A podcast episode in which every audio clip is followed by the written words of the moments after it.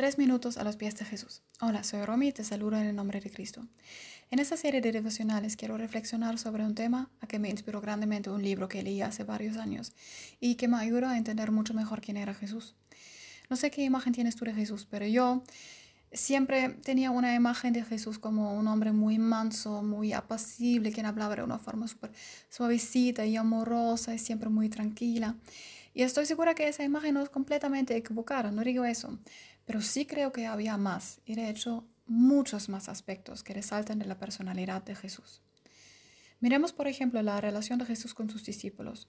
Podemos leer el relato sobre su primer encuentro en Lucas capítulo 5, que habla de cuando Jesús estaba al lado del lago Genezaret dando enseñanzas y en algún momento le dice a Simón, lleva la barca hacia aguas más profundas y echen ahí las redes para pescar.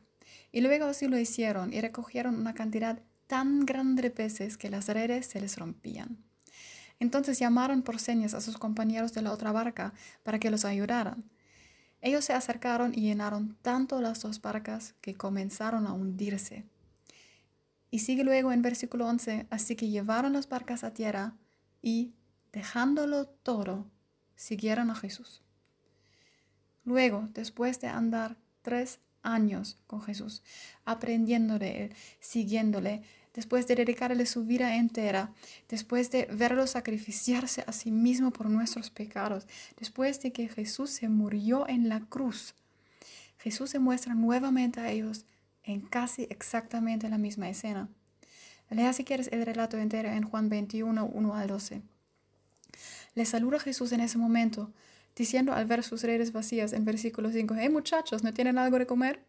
Y les repite lo mismo como en el primer encuentro. Les dice que tiren las redes y de repente hay tantos peces adentro que esas redes casi se rompen. No nos muestra eso, entre otras cosas, un lindo sentido de humor y también una humildad impresionante por parte de nuestro Redentor Después de todo lo que han vivido juntos, se les acerca como el primer día y más. En vez de venir en una nube de humo de oro o de forma de ángel o qué más se le podría haber ocurrido por reaparecer de manera espectacular y maravillosa con trompetas y popérrimos, se acerca andando hacia sus amigos, llamándoles muchachos y en verdad burlándose un poco de manera amable sobre sus redes vacías, para luego ayudarles y sentarse a comer con ellos. Hermanos, no hagamos el error de ver a Jesús de forma unidimensional. No le miremos con ojos de religiosidad. Veámosle como era, 100% Dios, pero también 100% humano. ¿Y tú cómo lo ves? Si quieres, déjanos tu comentario o opinión en iglesialatina.com. Que tengas un día muy bendecido.